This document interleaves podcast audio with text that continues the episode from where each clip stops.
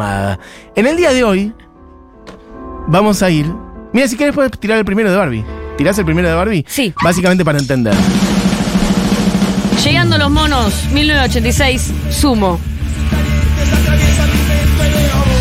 El programa que vamos a hacer en el día de hoy es una continuidad de un programa que hicimos la semana pasada. La semana pasada hicimos un especialito que era discos que tienen tantos éxitos, discos de estudio que tienen tantos éxitos adentro que parecen un grandes éxitos, parecen un compilado.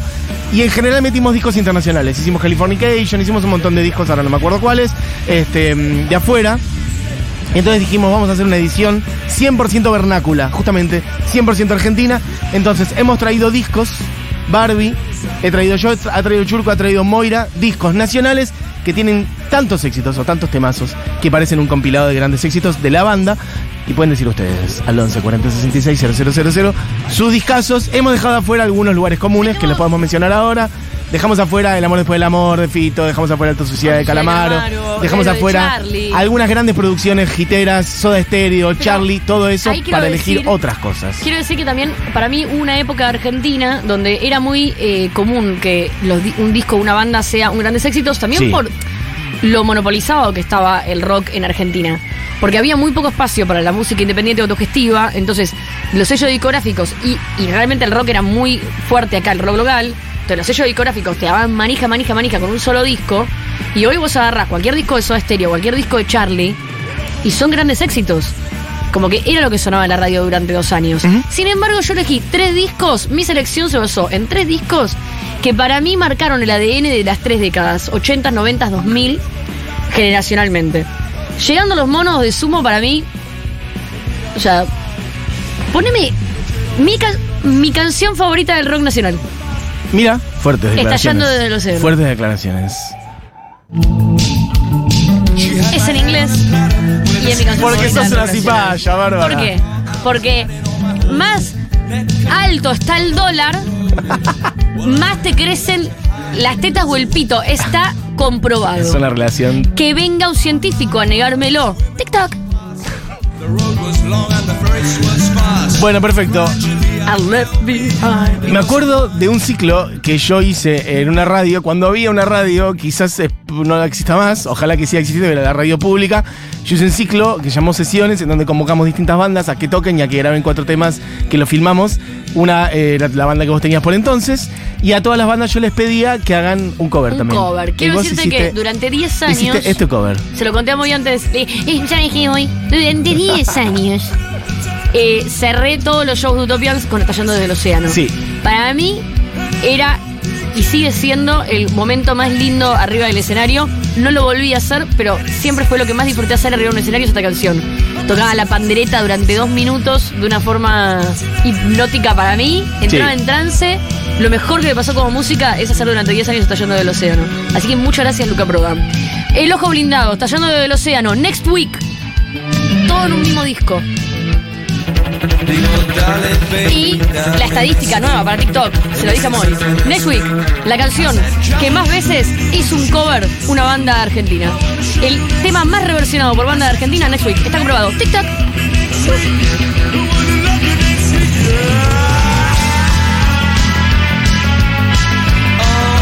Si fuiste un bar y había una banda tocando, esta canción sonó. Mira, alguien dice, conocí Utopians haciendo Estallando desde el Océano. Desde ese momento soy tu seguidor, Barbie, I love you. Eh, ¿Qué más? Dale, Barbie, Estallando fue mi ringtone en los últimos años de secundaria. Mira vos, ringtones musicales, otra época. Alguien dice Hijo del culo, de Versuit. Mira, Barbie también es mi canción favorita. Narigón del siglo, gritan por acá de Divididos. Yo voy a ir con Divididos ahora, cuidado. Rui dice Chaco, Dilia Curiaquín de Valderramas. Es La verdad, es que sí. Total. Bueno, estamos haciendo discos nacionales que podrían ser un compilado de grandes éxitos de los Eh, temas los viejos vinagres. Realmente, ¿eh? Todo un disco, no es un best of, no es un disco en vivo. Sin embargo, sí, este disco, que es el segundo disco de, de Sumo, eh, es el disco que presentan el, el 9 de agosto del 86 en obras y que lo filman y que seguramente si vos viste imágenes de Sumo en vivo sean de esa filmación. Es una filmación muy conocida. Entonces, más allá de que no es un best of, un poco que Bueno, fue un disco muy sí, explotado. eso, que- total, claro. Y otra canción, perdón, que es el hit del este disco que lo diferencia de todo lo demás, Heroína. La de años que tardé en entender quién cantaba esta canción. Yo tenía 12 años y esta canción sonaba en las radios de rock, que habían muchas cuando yo era chica. Sonaba siempre y yo decía, ay, mira, dice Argentina en el momento. Claro. Porque yo pensé que era una, una banda europea. Yo también, cuando conocí Sumo, era chico. Y un día me dijeron, Luca, pero ese mismo que canta en español es el mismo que canta en La inglés. confusión. Dice, nació en Europa, pero ¿cómo una estrella de rock argentino nació en Europa? Porque era algo muy disociado para nosotros. que entender el quién era mainstream Luca anglo o europeo contra lo de acá, ¿viste? Entender quién era Luca Prodan y su historia Fue muy eh, raro. Fue casi al- paralelo a entender si el sol gira alrededor de la Sí, Tierra, sí, la Tierra gira exacto. sobre su eje. Entonces ¿Y la- por qué hace reggae? Uno que es medio punk italiano, no se entiende en nada. Argentina, y hablan en inglés. ¿Qué? Fue muy te difícil enterás hacer eso. que era tipo muy- amigo del príncipe de No, Inglaterra. no, no, ya la Y que confusión- iba a los colegios más. Me acuerdo, yo era chico y había hermanos mayores de, de, de, mm, de mis amigos que les gustaba sumo. Yo no entendía nada. ¿Por qué se llama sumo además? Si tiene un luchador de sumo en la tapa. No, O sea, y al día referencias de a hoy cosas vas muy distintas. descubriendo, ¿no? Como, eh, que me pisen como eh, último. Dijiste re. No, la confusión era total. Yo quiero mi bandera, yo quiero la mamadera. Ahí está acá. Quiero. Hay algo tan argentino en Luca Prodan que creo que ningún músico, ningún músico en la historia del rock argentino fue tan argentino como Luca Prodan. En el abasto, ¿me entendés? Como hay una cosa tanguera de su rock, su folclore eh, de eso, de, de- del abasto y de la noche Sí. y de la ginebra, una cosa Muy argentina. Sí, muy porteña, muy argentina. Bueno, conectado con Córdoba también. Este disco para mí es un disco que además de estar lleno de hits, eh, para mí, para mí Barbie, ¿eh? es el disco más importante del rock argentino. ¿Por qué? Porque eh, lo que más me gusta a mí del rock argentino, toda la parte alternativa, todo lo que pasó en los 90, lo que me pasó a mí personalmente, fue gracias a que este eh, señor trajo toda la data que trajo de Europa, que nosotros no teníamos acceso como país, y la introdujo de una manera no hermosa, milagrosa. Cómo introdujo a Joy Division, cómo introdujo eh, a los Clash, cómo introdu- introdujo a, a los Special, cómo introdujo un montón de música que sucedía en el Reino Unido. Y además- eh, en su música por primera vez en Argentina. En un contexto de, de, de ahí nomás de la dictadura también, ¿eh? O sea, hacer estas canciones diciendo estas cosas, teniendo la vida que él tenía, agitando una banda como Sumo, liderando un grupo de pibes del oeste. Sí, fue como una A persona dos, del futuro. uno, dos, tres añitos de la dictadura, este es del 86. Una- persona del Sí, sí, futuro. un asteroide que cayó y revolucionó todo. Y nos dejó, por ejemplo, la referencia más hermosa, Joy Division, Divididos, por, la felicidad, que Bueno. nos trajo también una banda que se llama Antes, antes de pasar a Divididos, quería renovar Sí. el pedido de hacer. boludo, perdón, pero quería decir que me gustaría que hagan Time Fate Love algún día una columna del disco ese de. de Mira. Julián Matarazo, cuando el estabas, en, cuando boludo, estabas de ¿viste el gira en hice? Europa, yo hice toda una apertura sobre ese disco, ¿sabes? Así que bueno, Bueno. ¿Vos otro el día. pase que yo hice? Una de las referencias más lindas que dejó Sumo fue la Vamos de referencia de vuelta. Joy Division, Divididos por la felicidad, que también nos trajo una banda que se llama Divididos, perfecto. Divididos por la felicidad. También, em, y otra banda que dijo Divididos, las pelotas. Exactamente. Cuando descubrí ese juego de palabras yo era un niño, era como. fui tan feliz. Y que además venía de Joy Division, Divididos por la felicidad. ¿Qué? ¿Cuántas referencias va a haber acá adentro? Bueno, mi disco que he traído, de cantidad de hits uno dentro del otro. Miren, la verdad que podría haber traído dos de Divididos, pero voy a ir a este. Y dice. Ese bajo de pum. Este disco tiene, bueno, es realmente una catarata de hits y es el disco que en un punto también catapultó a Divididos a un nivel que los arruinaron. Arruinó a Divididos este Ah, disco. Papá, ¿qué? TikTok. TikTok. Lo dicen ellos mismos. Este disco fue el que, de hecho, le arruinó varios temas. Le arruinó Que ves, por ejemplo, que Que ves era el tema que abrías la heladera y sonaba. Eh, Lo usaron en la tele, en todos lados. y sonaba todo el tiempo en la radio. Moyo quiso dejar de tocarlo. Hicieron el show de Vélez porque los catapultó a una masividad impresionante. Ese show salió pésimo, eh, sonido pésimo, la banda se peleó. Gil Solá se fue de- después de ese show. Este, el público quilombo. Bueno, los 90 también, ¿no? Los 90 y la masividad Argentina.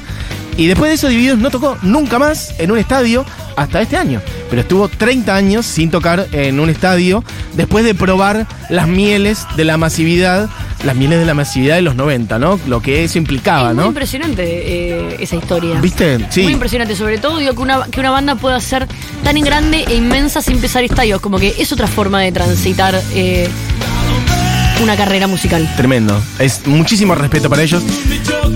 Este disco tiene, los voy a mencionar rápido, lo vamos a ir picando. Salir a asustar, abre el disco. Esto es Ortega y Gases. De acá vamos a una que hay que conseguir meter una versión de Atahualpa Yupanqui Ay. que suene en las radios. Tengo algo para decir. que- y que suene en las radios de todo el país y que sea un hit, porque esto era un hit.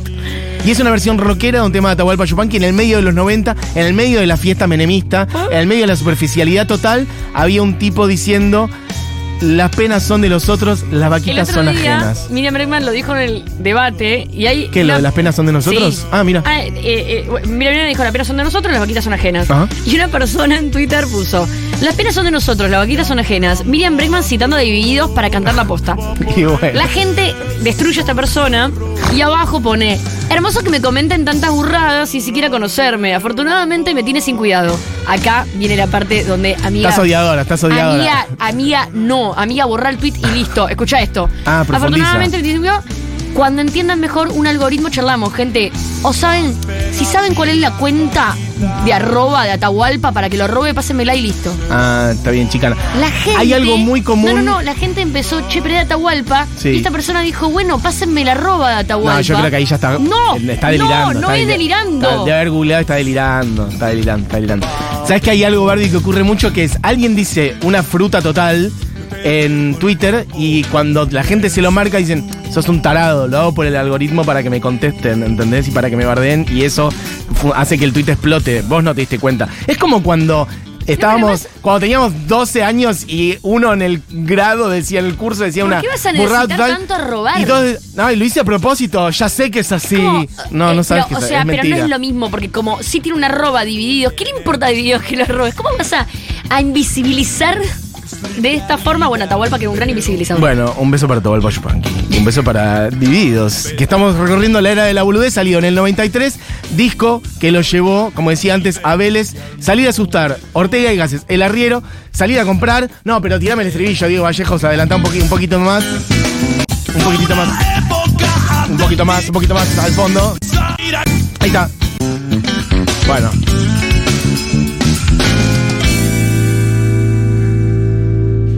Salir a comprar.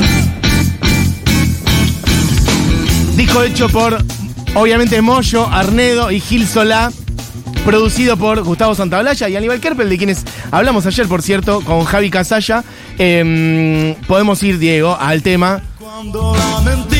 Justamente hablando de Santaolalla, Santaolalla fue invitado al show de Vélez que hizo hace poco, Divididos, em, por los 35 años de carrera y por los 30 años, bueno, 30 años sin tocar, en un estadio de ese calibre. Y subió Santaolalla a tocar esta canción. Ayer poníamos un poquitito cuando hablábamos con Casalla. Un poquitito más, puede ser Rasputín. Así, de pasada, rápida, un poquitito de Dame un limón. Todas estas están en el mismo disco. Y eso que podría haber puesto también Acariciando lo áspero. En Acariciando lo áspero, que es el disco anterior, está el 38, Sábado, Cielito Lindo, ¿qué tal? Sisters, A la Delta, Azulejo. Bueno, es un escándalo, son todos un escándalo estos discos divididos. Y el último que voy a poner de acá es el tema que están usando para abrir últimamente. Con este abrieron el Movistar Arena y con este abrieron en Vélez. Paisano de Hurlingham. Todos estos en el mismo disco. La Era de la Boludez, un disco de los más importantes de la década de los 90. Le toca ahora a quién? A Moira Memo o Julián Matarazo. Nos vamos a comer el programa, pero Eh, me acuerdo mucho, me hicieron pensar en el día que escuché mm, Hola Frank, Hello Frank, eh, de Sumo, y que no podía dejar de escucharlo. Tipo, no podía creer que esa banda era argentina y había llegado a mi vida eh, así, con Claro. ese temazo que me explotó el cerebro y que lo tuve que escuchar tres días seguidos. Amigos, amigas. Mira, alguien dice por acá, María, himno nacional de la República del Palomar, ¿qué ves? Bueno, sí. eh, ¿Qué más? Gente que propone vasos vacíos no puede faltar. Yo pensaba que era un Greatest Hits. No, pero es que es un Greatest Hits. vasos vacíos efectivamente. Eh, pasa que tenía un par de temas nuevos. Eh, pero Vasos Vacíos, de hecho, había salido en un disco anterior, pero explotó en ese momento con el compilado que, que te referís, el que salió en el 93, una cosa así, pero sí, es un compilado, Vasos Vacíos. Bueno, eh, amigos, ¿a quién le toca? ¿A Churco o a Julián Matarazo? Va a Churco eh, y Hola. dice... Mirá, alguien dice por acá, el año que viene cumplo 30 años de mi primer recital al que fui solo, fue la presentación de la era de la boludez. Último show con Gil Sola al lado de ATC. ¿Qué envidia te tengo? Adelante. Traje un disco que a mí me marcó mucho generacionalmente, que salió en el 2001, eh, y es nada más y nada menos que Oki Oki de Boom Kid. O sea, para mí este disco es como las canciones más bellas. Te digo que es la sucesión de canciones que más me marcó en la vida, te diría. Este disco, cuando tenía, no sé, 16 años, lo escuchaba on repeat, una, uno tras otro, uno tras otro, uno tras otro. Y lo que me parece muy loco, eh, bueno, de, la discografía de Neko en general, ¿cómo podés salir de una banda que marcó el hardcore cor- del conurbano, como es una esencia, una escena, y pasar y lo primero que haces es este disco, ¿no? Como siento que, no sé, como que hay, hay pocos discos que o artistas que puedan salir de un proyecto tan importante y lo primero que hacen es semejante obra. Bueno, sabes que igual eh, yo tengo este disco, ah, tengo como el recuerdo de Necro un poco entrando, no al mainstream, pero al mundo comercial con este disco, porque Claro. como que Fan People era una banda muy de culto, inclusive en el momento presente en el que estaban, y de repente yo sí me acuerdo que cuando salió I Do en MTV, Sí, no, no, no. yo ahí me, me- como ahí lo conocí realmente como artista. Total. Y ahí empecé a conocer Fan People y empecé y que era, no sé, yo tenía 15 años, el Claro, año que salió sea- Idu y 16 años. Y me acuerdo que, pero fanática, Fuiste de fanática, Boom fanática. Kid para Fan People. Yo también. Y yo fui a un Bueno, Keeper Fan People edad. porque, claro, Sí, eso por 16 edad. años, veo eso en la tele. eh, y yo no tenía edad para ir a ver a Fan People en el 97. Ujú. No, claro. Entonces, siento como que ese salto igual sí fue orgánico, ¿no? Como decir, bueno, salgo del hardcore y hago algo un poco más comercial y que sale en la tele. Y lo que representa este disco también para la discografía de Boom Boom Kid, que todavía los hits de Boom Boom Kid Sí, son los de este disco. acá. Mira, podemos poner I Do, que Barry lo mencionaba. ¿Qué Que si ves, yo lo fui a ver hace. ¿Hace cuánto? Eh, a fines. A principios de este año, Aniceto. Y nada, sigue en esta.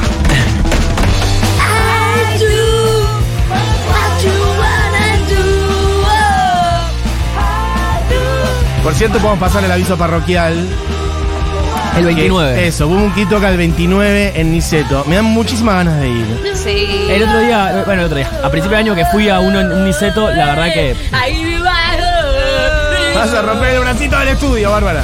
Y obviamente, a ver, algo que, que demuestra un poco el alma todavía punky ¿Sabes de qué Boom pasa, Boom Juli? Kid, ¿qué?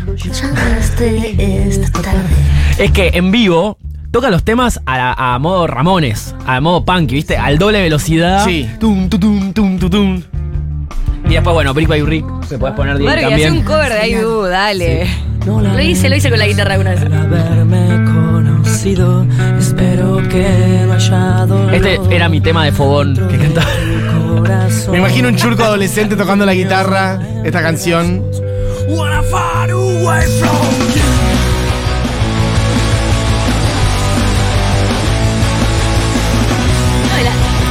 Pará, y también eso. eh, porque a veces uno recuerda también con un poco de. mm, No sé, de colorido. Eh, Bob Kid metía mucha gente en esta época, ¿eh? Como Sí, claro. que hacía shows muy grandes. Y ahora de hecho, también. al día de hoy. Pero como que siempre se sostuvo en esos shows para mil personas, mil quinientos personas. Sí, y a la vez también siendo muy federal y yendo a tocar para 30 A cualquier precintos a. Venado No, es Tuerto. Muy global. Lo cual, Global. en el mundo en general, que más lejos llegó en ciudades Sin de duda. Argentina. de Es muy probable, es muy probable. Ha tocado, seguramente ha tocado en cualquier lugar en Eh, Asia. Hace poco Sí. tocó, si no me equivoco, en Abu Dhabi o Bueno. en una ciudad, o sea, en Medio Oriente fue a tocar Claro, claro. con una banda eh, de Alemania, decir- de punk de Alemania. Tiene mucha Sí, conecta hay con que el mundo decir que el mundo mundial. hardcore, el mundo hardcore es un mundo eh, muy presente y autogestivo hasta Exacto. el rincón más inhóspito Sí. del mundo. También es eso, ¿no? Él subiéndose a una combi o a Sí. lo que sea y yendo a tocar a cualquier lado. Un alma nómada también siento de alguna forma, Sí, ¿no? Como tiene Sí, una, una nómada cosa así que- instrumental, ¿eh? Porque también tiene banda en cada lugar que va. Ah, eso no sabía. Claro, no, no es que viaja con Ay, la banda por todos es. lados. Sí. Va armando su banda en diferentes lugares a los que llega. Eso es como algo muy de él eh, Y dice- particular.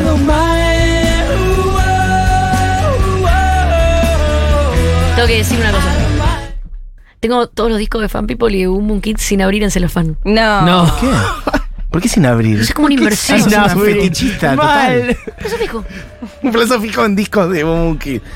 Bueno, eh, Es como el señor de las historietas en Los Simpsons que guarda Lo los muñequitos. Cualquier cosa me escriben por privado. Perfecto. Si alguien quiere comprarle los discos a Bárbara, En celofán. Yo fui Bueno. a un acústico de Boom Boom Kid el día del trabajador. Hermoso. el primero de mayo. Sí, el primero de ¿En mayo. dónde? En Niceto. Es muy de ir a contramano él de feriados y esas Sí, cosas. en los shows de Navidad. Exacto, show de Navidad, show de fin es de re año. lindo. Bueno, Porque además sus letras son re existenciales. Entonces estás tipo, Re. sí, loco, valorar la vida. ¿hacemos visita de la hora animada al show de al show de Boom Kid el 29 de octubre en Me Niceto? encantaría. Vamos todos juntos. Yo Sí. la, única, la única vez que lo fui a ver, que fue en Niceto, lo vi salir con una tabla de surf hasta Niceto Hace y la de Sí. Fue- claro, sí, A la calle. surfea arriba de la gente Pero en la calle lo shows. vi. Bueno, sí, como sí, que lo muy sacaron tan afuera Bueno, y llegaron al bar de enfrente. ¿cuáles sonaron Churco? Te- qué- ¿Cuáles te quedan? Eh, Estamos haciendo. Okidoki, Sonó el Okidoki. primer álbum de Boom Kid, Sonó de Okidoki, sonó Jenny, sonó I Do, sonó I Don't Mind, Brick by Brick. Son todas. Bien, perfecto. ¿Saben Eh, que tiene Feliz o no? Tiene fe- Feliz sí, con A. tiene Feliz también. Esa es buena. Bien. Tiene todas, o sea, tuve que seleccionar cinco, por- pero la verdad que iban todas. Faltando 15 minutos, hace su ingreso Moira Mema. Hola, Moy. Oli, nos ponemos de pie porque va a sonar especial de Viejas Locas del año 1999, que tiene todo sigue igual, por ejemplo. Tiene todo este disco. Este tema trascendió totalmente, o sea, le gusta a mi abuelo, a mi prima Rolinga, a mí que yo no soy tan Rolinga, le gusta a todos. Y sí, querida. Los amigos que quiero tener, no me puedo quejar. Las ligas menores tienen un cover muy lindo de este tema también. Mira, no lo escuché nunca. Hermoso. Mira, Tiene, eh, este disco tiene eh, una canción que se bailó muchísimo, muchísimo, muchísimo en los asaltos de la generación de los 90. Quienes, fu- quienes fuimos adolescentes a fines de los 90, eh, es- hay una canción que va a sonar ahora, seguro que es creo que la canción que más bailé. Esta. Esta. Esta canción era como. Como. Todas en ese momento éramos rolingas. Los chabones también, era como un momento de baile del asalto. fines de los 90, Sí. últimos años de los 90. Último disco de Viejas Locas, antes de que el alma de Intoxicados. Es muy Uh. bueno el video de La mejor C- canción del Piti está en este disco. CMTV. Es muy Hay difícil un- encontrar la eh, mejor canción de Esos recitales Está acá. que hace- Es la hacían- canción número ser. 5 de este disco. Bueno, sí, la- hace poco yo hice un especial entero del Piti y mm, bueno, repasé todo lo de Viejas Locas e Intoxicados y puede ser que sea la quinta. Esta. Homero. Es esta, Homero es Bueno. el himno del trabajador. Para mí esta canción es la mejor canción del Piti. Monedas a unos vagos y dobla en el primer pasillo pasillo. y un ascensor angosto nos lleva a la puerta del rancho. Dice Hay una versión con inteligencia artificial de Homero Simpson cantando este tema. No, Se los No quiero escucharlo. Perdón. de esta rutina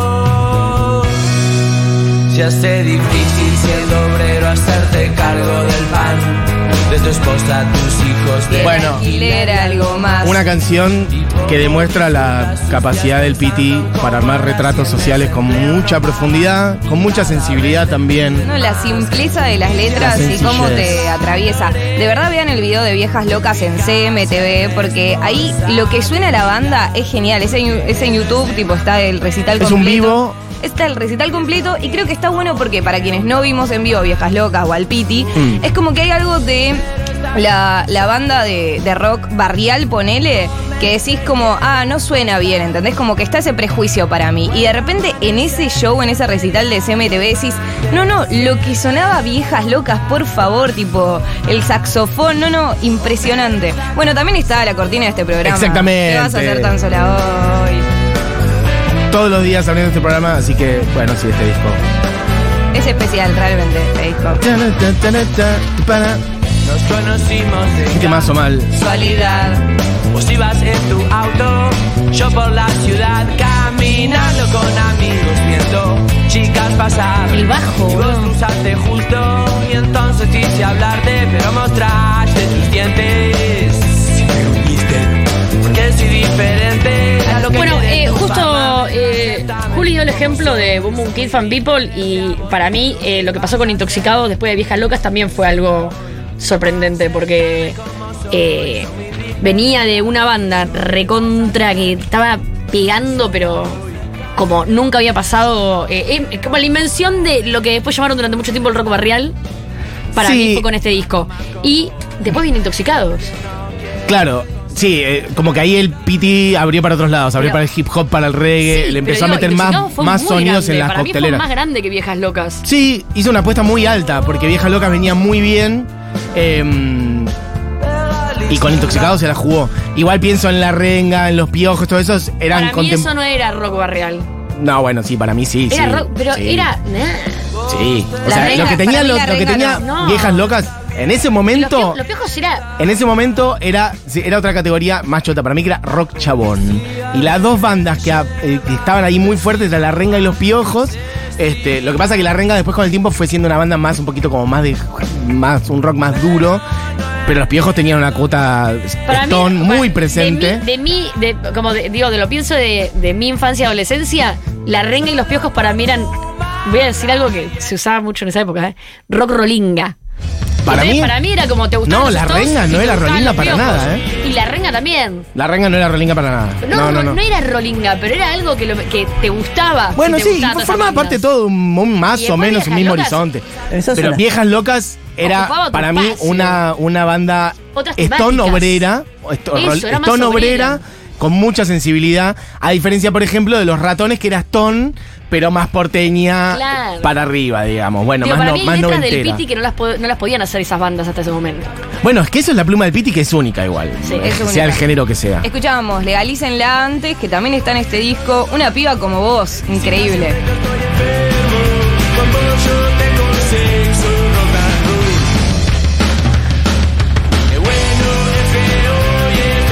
Pero ves, este tema podría ser un tema más o menos de dos minutos, por Podría ejemplo. ser. Podría ser un tema medio punky de dos minutos, por Pero es ejemplo. buenísimo porque tiene cosas medio funky por, Por eso, que vas a hacer tan sola hoy es medio funky. Reggae. Homero es una balada. Este, Reggae con es impresionante. Todo eh, igual. Bueno. Pero para mí el formato canción es el piti, ¿entendés? Tipo la canción que trasciende todo, ¿viste? Que no, no importa en dónde suene, la cantás. Eh, y también hay una canción muy linda que se llama Niños. Que a mí me encanta este tema, re tranqui, re oscuro, que dice: Los niños juegan en la plaza, los grandes juegan en el bar. me rompe esa frase. En la plaza a jugar.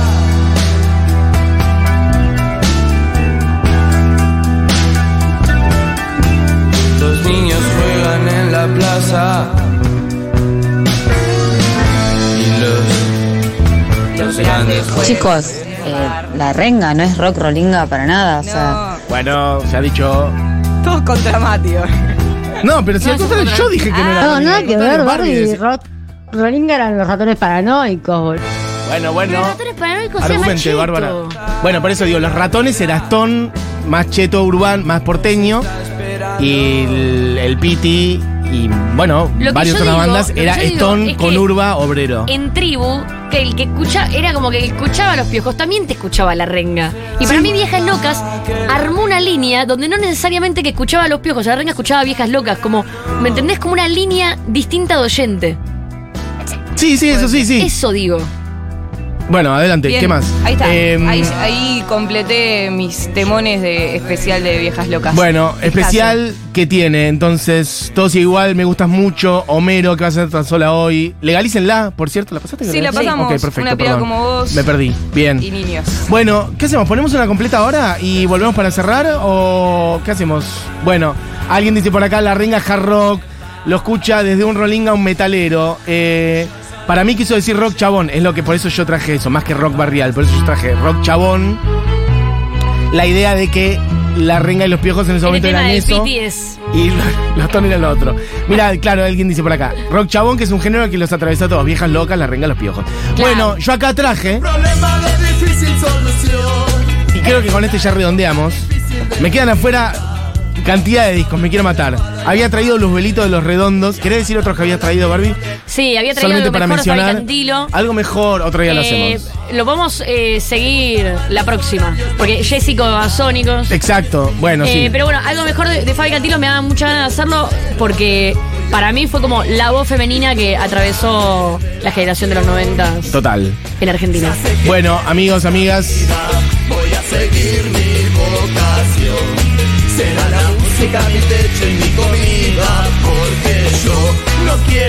Uno de mis discos favoritos. He hablado ya, he hecho una columna a fondo sobre este disco hace un par de años. Mi vida loca, de los decadentes. Que tiene, bueno, cantidad de hitazos. Entre ellos este. Che, yo quiero dedicarle el programa de hoy. Voy a hacer algo que nunca hago. ¿eh? Le quiero dedicar el programa de hoy a la banda Los Chinos. Porque mientras estamos acá. Pero pará, es un programa de música y lo quiero decir. ¿Banda Los Chinos está en Estados Unidos? Sí, Están agotando todo. están llenando todo. Pero estoy hablando de 700 tickets vendidos en Los Ángeles. 500 en San Francisco. Están agotando todos los lugares a los que están yendo en Estados Unidos. Sí. Yo no sé si hay muchas bandas No, del tamaño de banda de los chinos en Argentina Nos que alegramos pasando algo así. Sí, sí, Le sí. mando un abrazo. Está yendo muy bien. Puedo creer. Besos a todos, besos a Goyo, besos Hola a toda la de City, la hora animada, Kansas City. acá Goyito, les mando un beso. Ahí va, beso Goyo. Kansas City, boludo. Bueno, em, Mi vida loca. Cuarto disco de Los Decadentes, donde se ve además la capacidad compositiva en varias canciones de Jorge Serrano. Crack total. En este disco está la guitarra, el murguero, esta, que es el pájaro vio el cielo y se voló. Me siento cada vez mejor. Bueno, gente que dice cositas. Viejas Locas siempre tuvo ese tinte rolinga barrial, diferente de todos porque el Piti abrió más el horizonte musical, a diferencia de los ratones o la 25 que eran más cuadrados. Sí, o sea, los ratones no te hacían ni un reggae, ni un hip hop, ni otras cosas. Era rock y, y sonidos ton en general. Eh, ¿Qué más? Los Piojos y la Renga eran bandas que escuchaban los rolingas, lo que no significa que su música sea así. Viejas eso Locas también... estoy diciendo. Hablo de, de eso. Viejas Locas entra también en Rolingas, no así los ratones que eran de Cheto. Bueno, nos vamos poniendo de acuerdo, chicos. Nos vamos poniendo de acuerdo. Eh, perdón, el pájaro vio el cielo y se una de las canciones favoritas de, de Caliente. ¿Cómo? Acaba de pasar. El pájaro del cielo y Temazo, mal. Es una de mis canciones favoritas. Sí, bueno, esta es La Chica del Sur, que es un tema hermoso.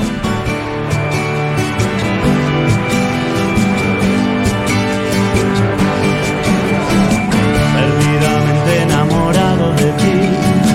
Paso las noches siguiéndote el rastro. Por la mañana se me duermen las piernas. Me va a matar esta pasión enferma.